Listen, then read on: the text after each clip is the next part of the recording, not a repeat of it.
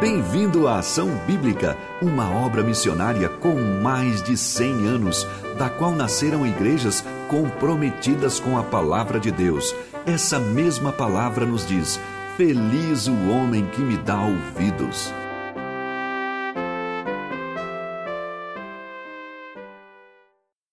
Ao nome de Jesus toda a glória. Ele, nome acima de todo nome. Não há nome maior do que o nome de Jesus Cristo. E assim seja aí no seu coração nesta manhã, em adoração a esse único Deus, digno de toda honra e toda glória. O tema de hoje é tristeza e angústia de alma. Tristeza e angústia de alma. Só que se você não está triste nem angustiado, não é para ficar hoje, tá? Mas de repente tem alguns que estão sentindo, já sentiram, né? Ou estão sentindo, ou vão sentir, e talvez alguns que ainda não viveram isso podem ajudar outros que estão passando por isso. Eu tenho percebido, não só eu, mas muitos têm percebido que nos últimos tempos tem havido um aumento, parece que um aumento de, de sofrimento interior. Quem já não viveu alguma tristeza?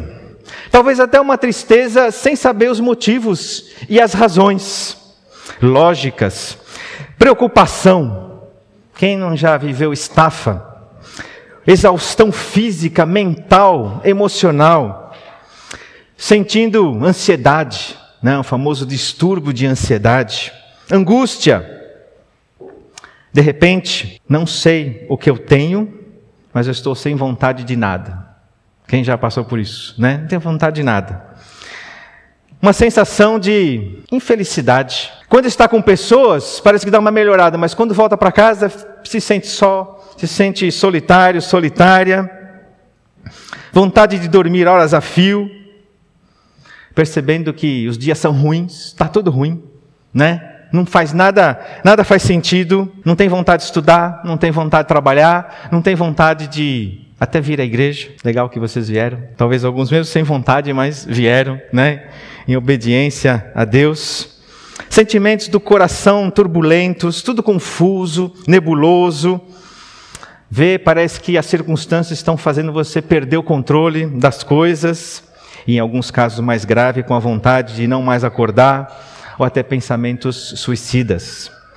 Então, por isso do nosso tema hoje, tristeza e angústia de alma. Veja como Roger Barrett definiu depressão. Achei interessante essa definição. É uma infeliz experiência que nos leva a ficar exaustos, desinteressados e num profundo e inútil desespero. Sentes-te fracassado, encurralado, é horrível. Já sentiu alguma coisa parecida? Conhece alguém que já sentiu alguma coisa assim? A Bíblia fala sobre tudo isso aí que a gente mencionou. Mesmo que você não vai encontrar palavras nas escrituras como depressão, burnout e outras palavras similares, você não vai encontrar, mas esse esse sentimento, ele está presente. E veja como alguns homens de Deus expressaram essa essa realidade aí dessa dessa dor interna. Laços de morte me cercaram, e torrentes de impiedade me impuseram terror me assombraram numa outra versão. A minha alma de tristeza verte lágrimas, ou consome-se de tristeza. Fortalece-me segundo a tua palavra. Oh, se eu pudesse consolar-me da minha tristeza, o meu coração desfalece dentro de mim. E compadece-te de mim, Senhor, porque me sinto atribulado ou angustiado. De tristeza os meus olhos se consomem, e a minha alma e o meu corpo. E eu poderia aqui listar N outros versículos. E a gente vai dividir essa mensagem de hoje em duas partes. Então tem alguns outros versículos também expressando isso para um segundo momento. Obviamente, retirando as causas físicas, orgânicas e químicas, que podem trazer alguns desses sintomas no nosso interior, essa coisa ruim aí dentro de nós é consequência do pecado. É consequência daquela queda lá, daquela rebeldia de Adão e Eva contra Deus e que nós então sofremos as consequências por também termos um coração contrário a Deus e a sua santidade. Eu também não estou dizendo que todos os sentimentos que você tem aí dentro de você, eles são pecaminosos, porque a gente sente tristeza quando a gente perde um familiar, um amigo querido, a gente sente dor e tristeza quando a separação, quando a gente passa por um divórcio, passa por uma, uma perda grande, às vezes de, de trabalho, de desemprego, ou uma notícia ruim em relação à nossa saúde. Então, somos somos é, humanos de corpo, de, de, de, sangue, e a gente vai sentir tudo isso. Mas até a, atravessar isso, se não for com equilíbrio, se não for na perspectiva bíblica, pode se tornar, sim, um comportamento pecaminoso. Há situações e que nós não podemos saber a causa muito assim claramente. Mas eu quero te incentivar e dizer que tem, tem um motivo a gente nem sempre consegue diagnosticar, mas eu creio que há razões, há motivos e a gente deve fazer como o salmista, som do meu coração. Ver o porquê que eu estou me sentindo dessa forma. Porque há uma certa incoerência com tudo aquilo que Deus prometeu em Jesus e a gente viver nesse estado. Eu não estou dizendo que essas coisas podem vir e, vão vir, porque o pecado está aí, nós fomos libertos da escravidão do pecado, mas ainda não do pecado. Então ele é uma realidade. Mas é tão importante que a gente entenda que Deus também não permite e não faz as coisas por acaso à toa. Então, até esses sentimentos, eles também têm um propósito de Deus para nos aproximarmos dele e por isso dessa desse olhar espiritual sobre essa realidade, para que a gente consiga, Deus, por quê? Onde está a origem disso? E muitas vezes pode haver culpas que devem ser sanadas à luz de Cristo. Pode haver falta de, de perdão. Quantos e quantos sofreram males no seu físico por dificuldade de perdoar? E o perdão é espiritual, não é uma técnica. E ainda faço um parênteses. Não, estou dizendo com isso que não há remédios e não há algumas soluções que podem nos ajudar nesse processo. Mas o meu propósito nesta manhã é mostrar que tem aí um, um amor de Deus através de tudo isso, para que a gente seja liberto. Às vezes precisa de arrependimento e a gente precisa descobrir o que é que a gente está deixando de confessar. Às vezes pessoas não conseguem é, acreditar que Deus perdoa o pior dos pecados, talvez já cometidos. Quantos já sofreram com isso? E pensando assim, não, é horrível que eu fiz, Deus não vai me perdoar. E se a gente for sincero com, com conosco, fomos verdadeiros com o que Jesus oferece, o que Deus oferece através de Jesus, nós vamos ter solução para esses problemas também. Falta de confiança, quantas vezes o medo, o pavor, o terror, os pânicos, eles vêm porque a gente ainda tem essa nossa natureza tão frágil mas Deus quer empurrar você e eu para a gente se conectar ainda mais com Deus e experimentar a plenitude de alegria. E por isso convido você a abrir a sua Bíblia em Mateus. E nós vamos aprender com Jesus como Jesus lidou com a tristeza e a angústia. Mateus 26, versículos 36 a 46. Mateus 26, 36 a 46. E a gente só vai destacar algumas coisas e num, numa próxima mensagem a gente conclui. Eu começo a leitura no versículo 36. Em seguida, foi Jesus com eles a um lugar chamado Getsemane. E disse a seus discípulos: Assentai-vos aqui, enquanto eu vou ali orar. E levando consigo a Pedro e aos dois filhos de Zebedeu, começou a entristecer-se e a angustiar-se. Então lhes disse: A minha alma está profundamente triste, até a morte, até o ponto de morrer. Ficai aqui e vigiai comigo. Adiantando-se um pouco, prostrou-se sobre o seu rosto, orando e dizendo: Meu pai, se possível, passa de mim este cálice. Todavia, não seja como eu quero, e sim como tu queres. E voltando para os discípulos, achou-os dormindo. Você está acordado? Se tiver o vizinho dormindo, dá uma cutucada aí. E disse a Pedro: Então, nem uma hora pudestes vós vigiar comigo? Vigiai e orai para que não entreis em tentação. O espírito, na verdade, está pronto, mas a carne é fraca. Tornando a retirar-se, orou de novo, dizendo: Meu pai, se não é possível passar de mim este cálice sem que eu beba, faça-se a tua vontade. E voltando, achou-os outra vez dormindo. porque os seus olhos estavam pesados. Deixando-os novamente, foi orar pela terceira vez, repetindo as mesmas palavras. Então voltou para os discípulos e lhes disse: Ainda dormis e repousais? Eis que é chegada a hora, e o filho do homem está sendo entregue nas mãos de pecadores. Levantai-vos, vamos, eis que o traidor se aproxima. O Senhor Jesus, aqui no Getsemane, ele foi tomado de tristeza e angústia. E Getsemane significa prensa de azeite, ou lagar de azeite. É ali que ele sofre essa tristeza, essa angústia, essa agonia. Ali nesse, nesse lugar, nesse jardim. É ali que ele é traspassado, moído, que ele é esmagado por causa dos teus e dos meus pecados. E as atitudes de Jesus que nós lemos aqui, elas vão nos dar algumas, algumas boas dicas de como você e eu também podemos atravessar tristeza e angústia.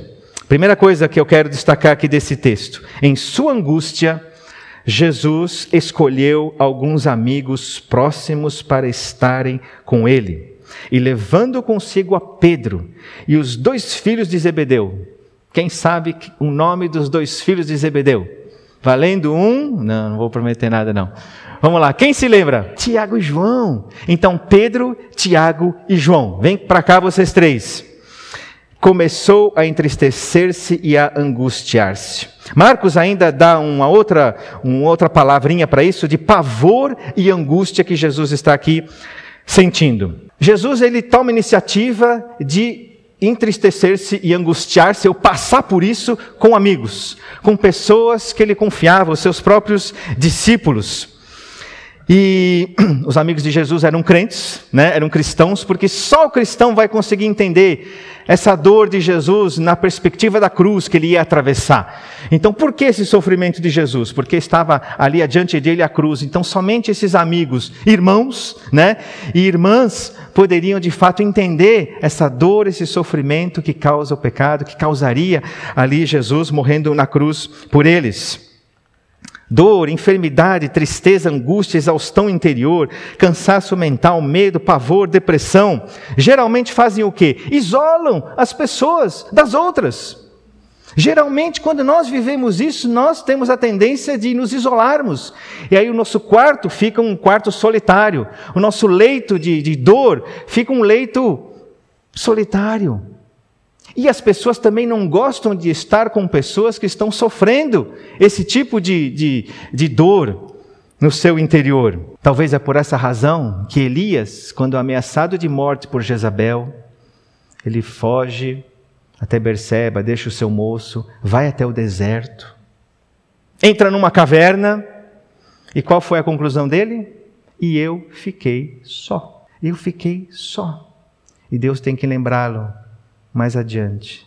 Não, Elias, você não ficou só. Eu guardei, reservei mais sete mil que não se dobraram a Baal. Você não está sozinho, mas é a tendência a gente se isolar quando a gente passa por angústia, por tristeza, por depressão. Você pode dar um nome que você quiser, que ao longo da história esses nomes vão mudando, mas é a mesma coisa que estou aqui nesta manhã me referindo. Jó expressa isso também.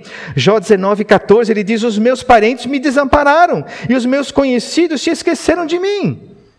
Enquanto ele estava no bem bom, talvez com riqueza, a casa dele sempre cheia de gente, mas quando ele se viu naquele estado, naquela situação, ele testemunha: me desampararam, me deixaram. O salmista também diz isso no Salmo 142: Olha à minha direita e vê, pois não há quem me reconheça, nenhum lugar de refúgio, ninguém que por mim se interesse.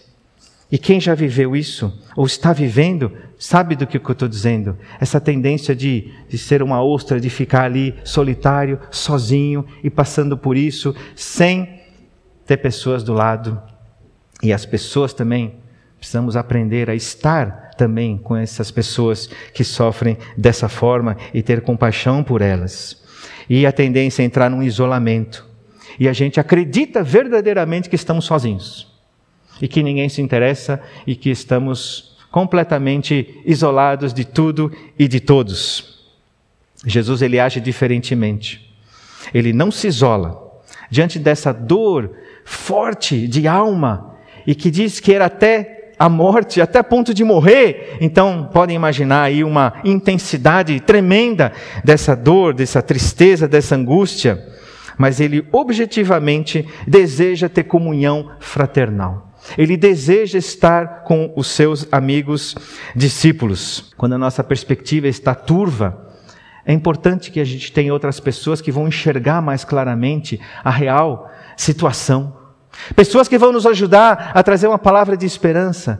Pessoas que não estão dentro desse, desse cenário e vão conseguir ajudar a gente a enxergar objetivamente se há alguma coisa que precisa ser acertada diante de Deus, se há alguma coisa que pode ser feita à luz da palavra de Deus. Então, nós necessitamos de amigos, irmãos, nessas horas, e Jesus, então, ele tinha todos os discípulos, mas ele pega dentre os doze, esses três, venham comigo. E aí esses participam dessa realidade, dessa dor real de Jesus. Provérbios 17, 17 nos diz que na angústia se faz o irmão. É na angústia, é na dor, é na tristeza que se faz o irmão. Então, amizades, meus queridos, não são apenas preciosas, são necessárias quando atravessamos esse tipo de situação e circunstância. E mesmo Jesus, sendo filho de Deus, não abriu mão desse benefício no seu momento de angústia e no seu momento de, de dor.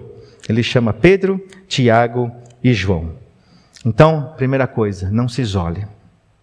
Chame alguns irmãos em Cristo para estarem com você. Eles poderão ser usados por Deus para a tua cura, para o teu restabelecimento, para você reencontrar essa, essa alegria e essa paz. E ainda temos visto aí várias vezes, né? Muitos é, sociólogos e de outras áreas aí dizendo como a pandemia agravou e intensificou esse tipo de sofrimento no nosso mundo, né? E agora você já sabe a razão: é o isolamento, é o distanciamento social de pessoas verdadeiras, amigas. E nós estamos lá na frente porque nós temos irmãos, temos a família da fé tão preciosa para tudo isso. Segunda coisa que a gente vê nesse texto, que Jesus também fez para enfrentar essa realidade. Em sua dor, Jesus abriu o coração para os seus amigos. Versículo 38 nos diz: E a minha alma está profundamente triste até a morte. Isso ele disse para os três e abriu o seu coração, como estava se sentindo interiormente. Foram esses três, Pedro, João e Tiago, que presenciaram algumas coisas que os outros não presenciaram. São os três que estiveram quando a filha de Jairo ressuscitou. Eles que viveram essa, essa, essa realidade e testemunharam do poder de Deus sobre a morte. Só os três é que subiram no monte da transfiguração e foram aqueles que testemunharam da glória de Deus. E só esses três estão nesse momento de intensa agonia, testemunhando dessa dor do Senhor Jesus. E são esses três que participaram intensamente. E esses que ele escolhe, olha, venham comigo. Jesus não cultivou a sua dor em segredo, mas ele abriu o seu coração acerca do seu estado de alma.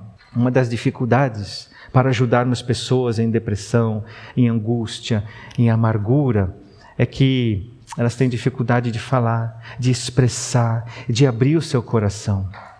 E é comum encontrar pessoas que vivem isso e os parentes dizerem: a gente até percebeu alguma coisa, mas quando a gente pergunta, é um silêncio.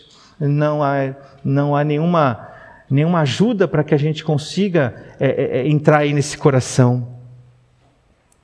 Mas Jesus, ele escolhe compartilhar aquilo que ele está sentindo no seu interior. Obviamente, isso que Jesus está sentindo não é pecaminoso, porque Jesus nunca pecou. Mas eu queria levar você a considerar numa outra perspectiva. Eu creio que ele está triste e angustiado por causa de pecados, sim, mas não dele por causa do meu pecado, por causa do teu pecado. E isso me faz pensar que esses sentimentos, que são contrários àquilo que Jesus veio oferecer, eles têm a sua raiz, a sua origem no pecado. E Jesus está então assumindo esse, esse peso do nosso pecado. Por isso, angustiado, Porque é, é difícil na nossa mente entender Jesus com pavor, com angústia, com tristeza, até a morte, né? Mas ali ele está sentindo e sofrendo por você e por mim, por causa daquilo que, que o pecado é, traz. E sabe qual foi a, a maior dor e angústia de Jesus? Não foi porque ele estava indo para ser injustiçado, porque iriam gritar crucifica-o, ou porque Pedro iria negá-lo, ou porque Judas iria traí-lo, ou porque ele seria trocado por Barrabás, ou porque Pilatos o entregaria, sem dúvida, ou, ou que vai, eh, porque ele seria cuspido, zombado, sem dúvida tudo isso, mas talvez a maior tristeza e a maior angústia é que ele seria desamparado do seu pai. E quando ele diz aquelas palavras, Deus meu, Deus meu, por que me desamparaste? Até o seu pai. Ele estava vendo que o pecado custaria essa comunhão, esse relacionamento íntimo com o seu próprio pai celeste. O pecado é quem nos angustia, causa sofrimento, tristeza. Não há desculpas para você não abrir o seu coração. Jesus abriu o seu coração.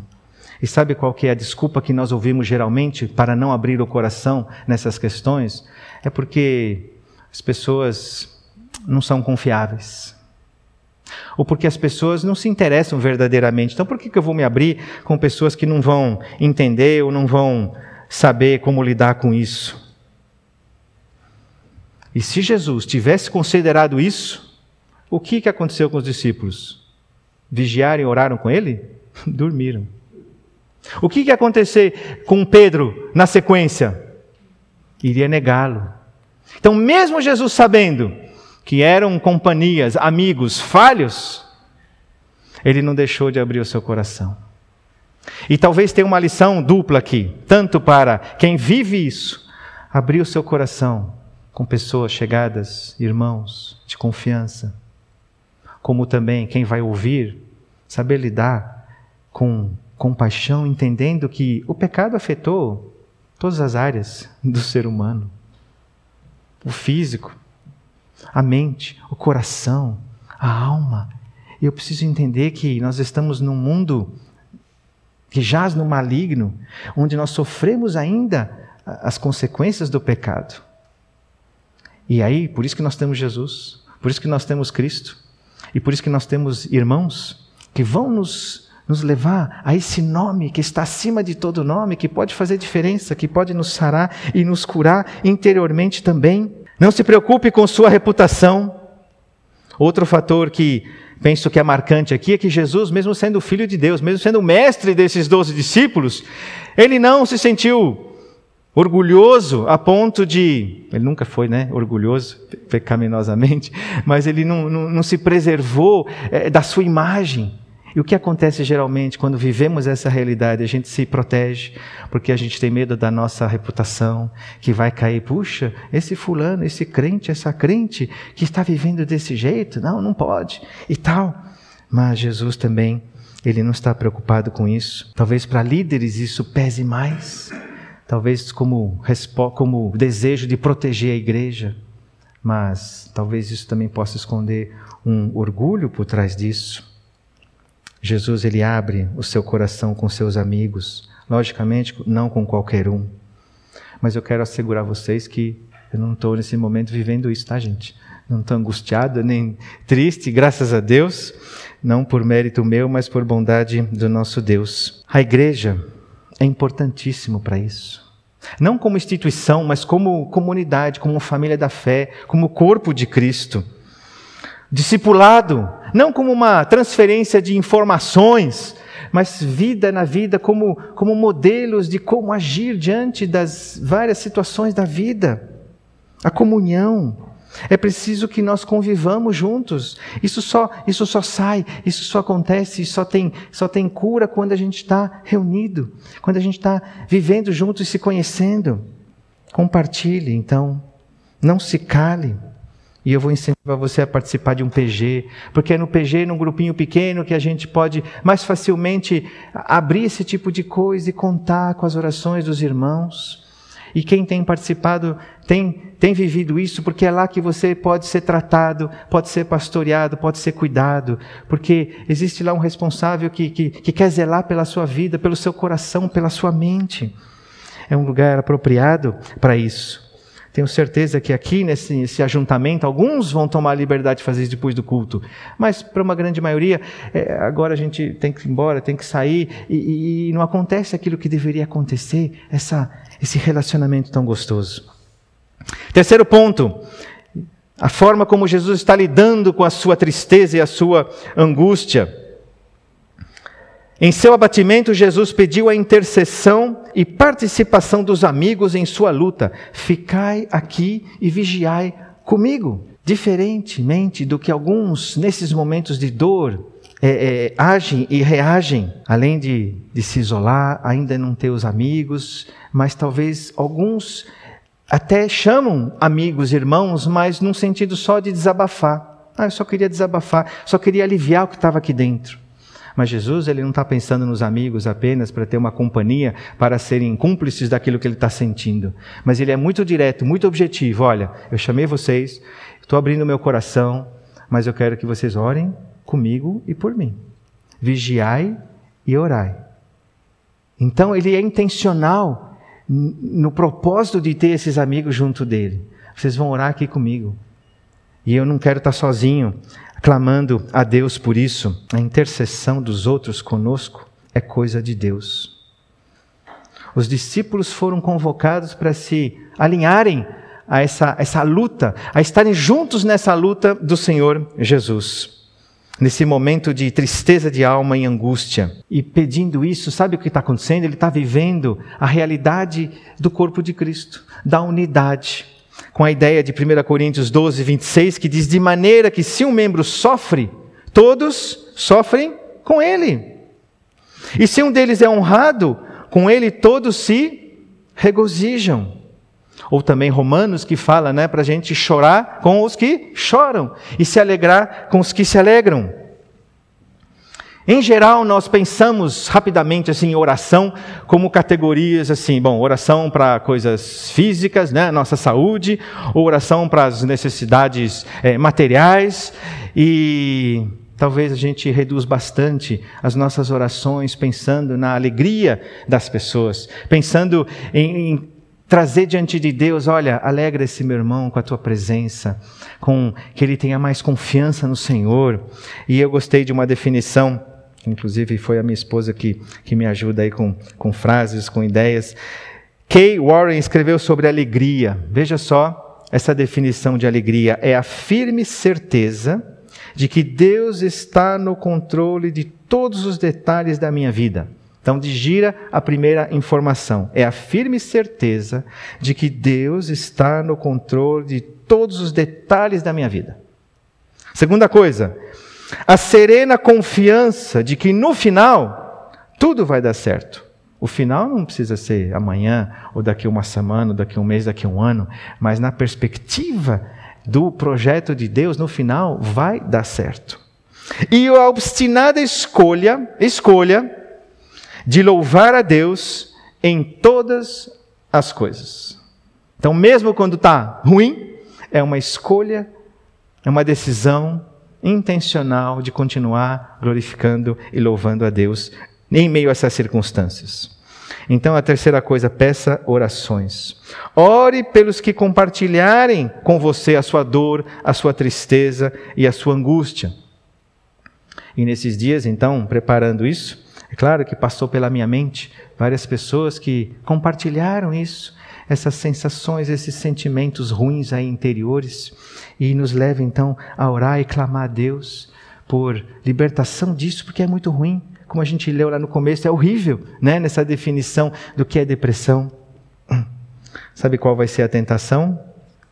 Dormir, não vigiar, mas ela tem que entrar nessa cesta de, de soluções que o próprio Jesus tomou e que a gente pode imitá-lo. Quarta e última, em sua aflição, Jesus derramou o coração diante do Pai em oração. Ele não só chama os três amigos, ele não só compartilha a sua dor, Ele não somente pede para que eles orem, mas ele também ora ao Pai e a Deus. Meu Pai, se possível, passe de mim esse cálice, todavia, não seja como eu quero, e sim como tu queres. Ele derrama o seu coração diante do Pai. E nós temos em Marcos a expressão Aba, Aba, que é paizinho, que é essa ideia de, de proximidade, de intimidade. E é assim que ele ora a Deus.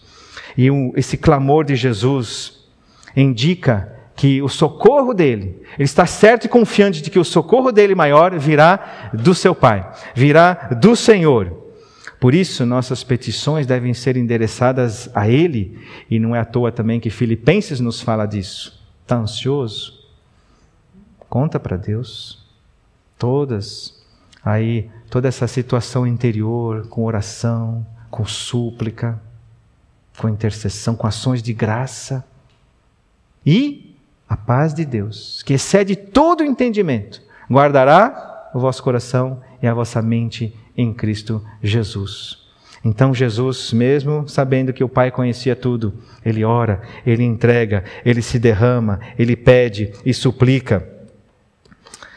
É o Senhor que pode todas as coisas. Ele que possui a última palavra sobre aquilo que você está vivendo, sentindo aí interiormente.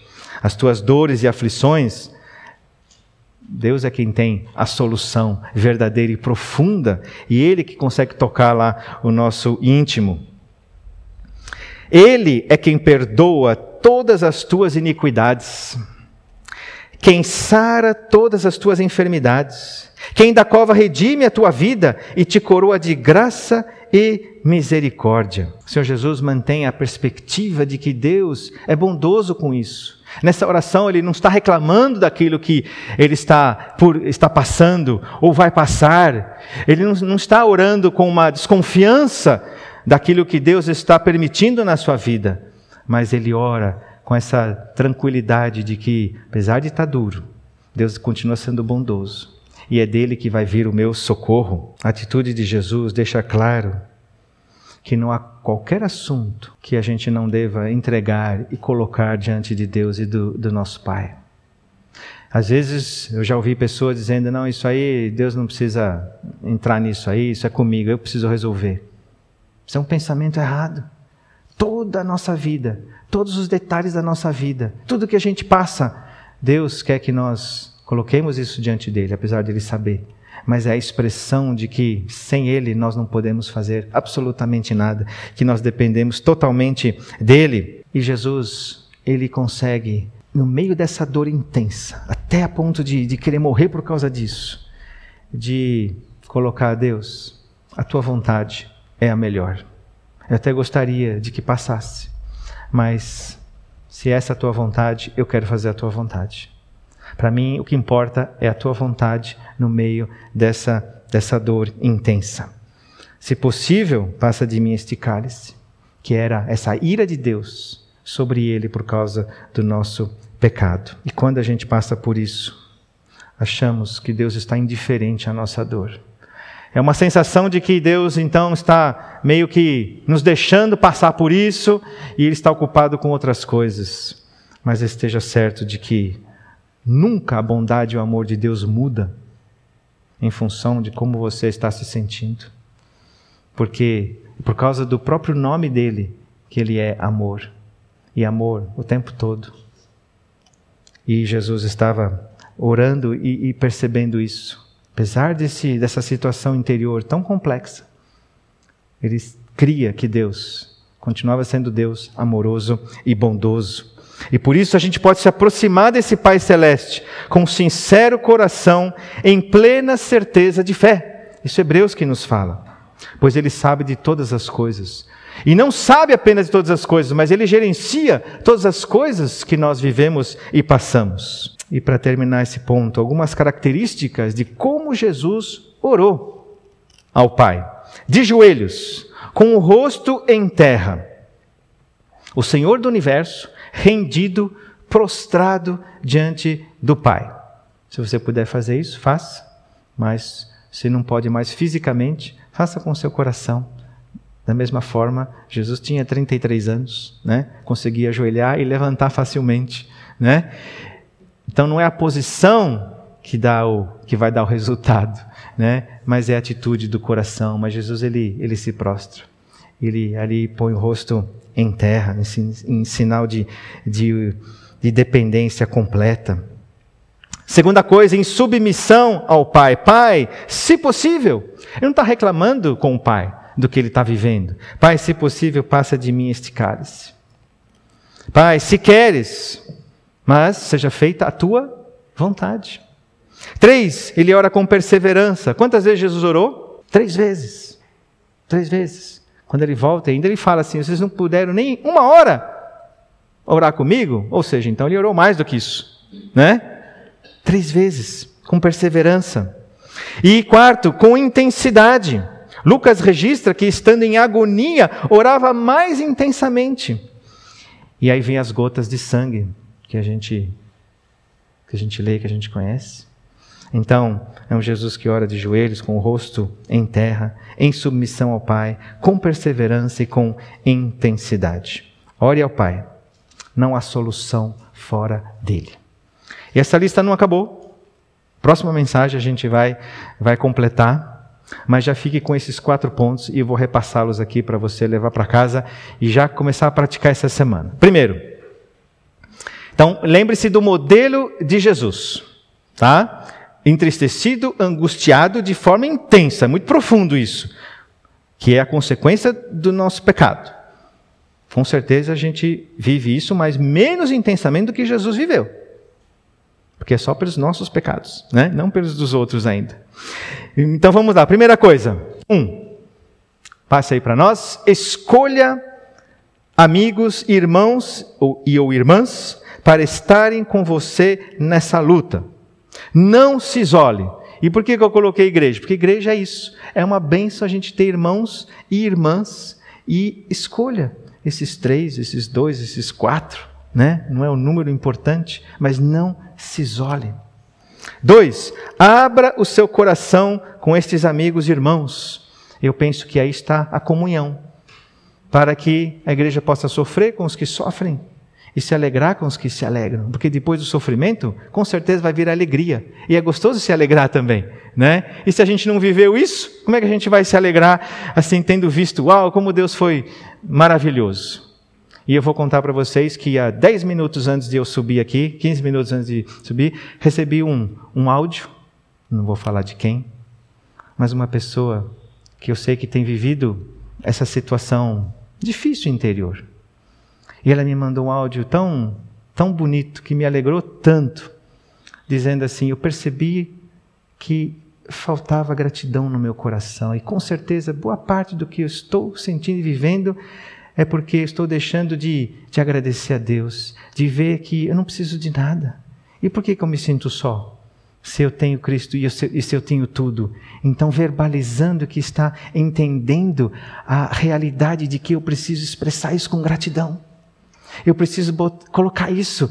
E ela estava então é, nos agradecendo e, e, e dizendo: é, é, é, isso que uma das coisas que eu percebi que eu estou pecando, deixando de ser grata deixando de, de reconhecer que tudo isso aí vem da mão de Deus e não é pouco. Por que, que eu estou assim então? Então, coisas bem práticas. Três, peça que seus amigos e irmãos orem com e por você. E aí eu vejo como unidade do corpo, como, como essa intercessão que passa aí pelos, pelos uns aos outros. Não se volte para si, essa seria a tendência. A gente se fecha. E aí, lembre-se, ah, mas tem a desculpa, ele não vai entender, ele vai achar que eu estou vivendo em pecado e tal. Não, a, a, maturidade vai vir da gente entender isso e colocar diante do Senhor. E a gente vai ver a nossa fragilidade, é por isso que Jesus veio para tratar o nosso coração, a nossa mente, tudo que foi corrompido pelo pecado. E talvez a sua área não seja a área do outro de, de, de fragilidade, mas quando a gente consegue entender esse corpo todo, a gente está preservando a unidade para que a gente possa juntos ser uma igreja santa, pura, sem defeito, que de fato diz: olha, Jesus é suficiente para todos os problemas da minha vida. Porque já pensou uma igreja doente nesse mundo? O mundo vai falar: então esse Jesus de vocês não traz cura, não resolve. Ele é, ele é impotente, e o problema não está em Jesus, o problema está em nós. E nós precisamos viver isso. E quarta, ore ao Pai. Dependa, dependência, ore ao Pai. Não há solução fora do Pai Celeste. E termino com esse versículo, meu profundo desejo de que o Deus da esperança te encha de todo o gozo, de toda alegria e paz no seu crer. Que a sua fé seja fortalecida nesse Deus que não dá nada sem um propósito. Todas as coisas cooperam para o bem daqueles que amam a Deus, inclusive tristeza, angústia, amargura, aflição, para te empurrar para mais perto dele e você desfrutar desse Deus, dessa viva esperança, fortalecendo-te na tua fé, para que você seja rico de esperança. Sabe aquela esperança que você fala assim, tá ruim, mas tá tão bom que eu estou pleno no poder do Espírito Santo.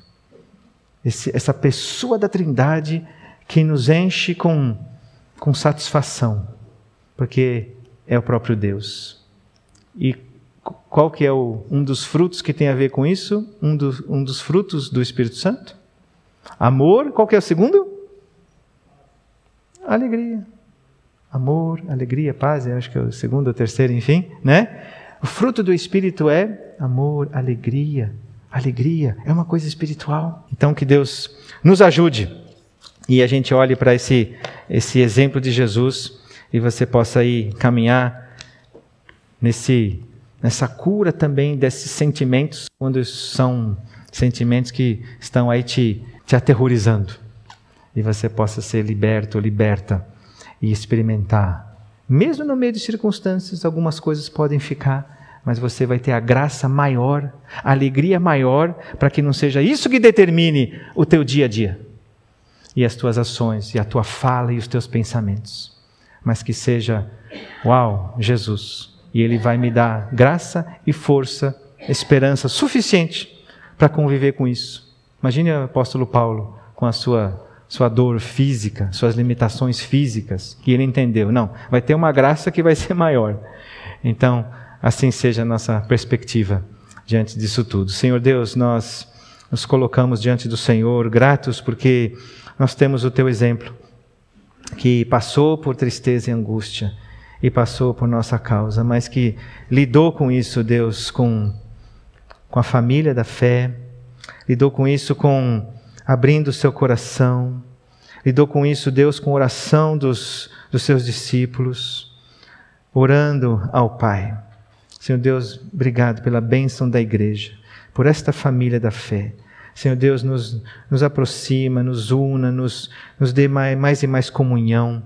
E, Senhor Deus, que nessa área possamos crescer como igreja para nos ajudarmos efetivamente e verdadeiramente, Deus, com aqueles que sofrem de tristeza, de angústia, de dor, e que possamos, Deus, ter a, essa sondagem do teu espírito para ver se há alguma coisa objetiva que precisa ser tratada, é, confessada, é, perdoada. Senhor Deus, e se é de outra ordem, que a tua graça seja suficiente para que esses meus irmãos e irmãs vivam, Deus, na alegria do Senhor e vivam nessa plena paz que excede todo entendimento, guardando seus corações e as suas mentes em Cristo. Então, Deus, que neste dia o Senhor derrame essa graça, Deus, sobre esse, esses queridos, Deus, que estão nesse momento lutando com isso, e que eles experimentem nessa semana essa, essa plenitude de satisfação e alegria em Jesus Cristo. Nos perdoa, Deus. Nos perdoa, nos nós confessamos, Deus, a nossa falta de confiança, nossa falta de, de, de se encher, Deus, daquilo que são as tuas promessas, de confiar nelas. Pedimos perdão, Senhor Deus, por falharmos nessa ajuda mútua. Perdão por nos isolarmos muitas vezes, de não confiarmos, Deus, nos, nos outros. Mas o Senhor deu todos os recursos que nós necessitamos para vencer tudo isso e não fazemos e não fazê-lo sozinho. Obrigado por verdadeiros irmãos e amigos que o Senhor tem nos dado. Abençoa, Deus, esta igreja. Abençoa este dia. Em nome de Jesus. Amém.